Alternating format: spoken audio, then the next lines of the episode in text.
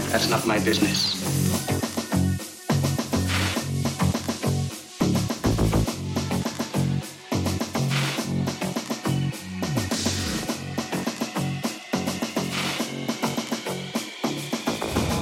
To those who can hear me, I say, do not despair. The misery that is now upon us is but the passing of greed, the bitterness of men who fear the way of human progress.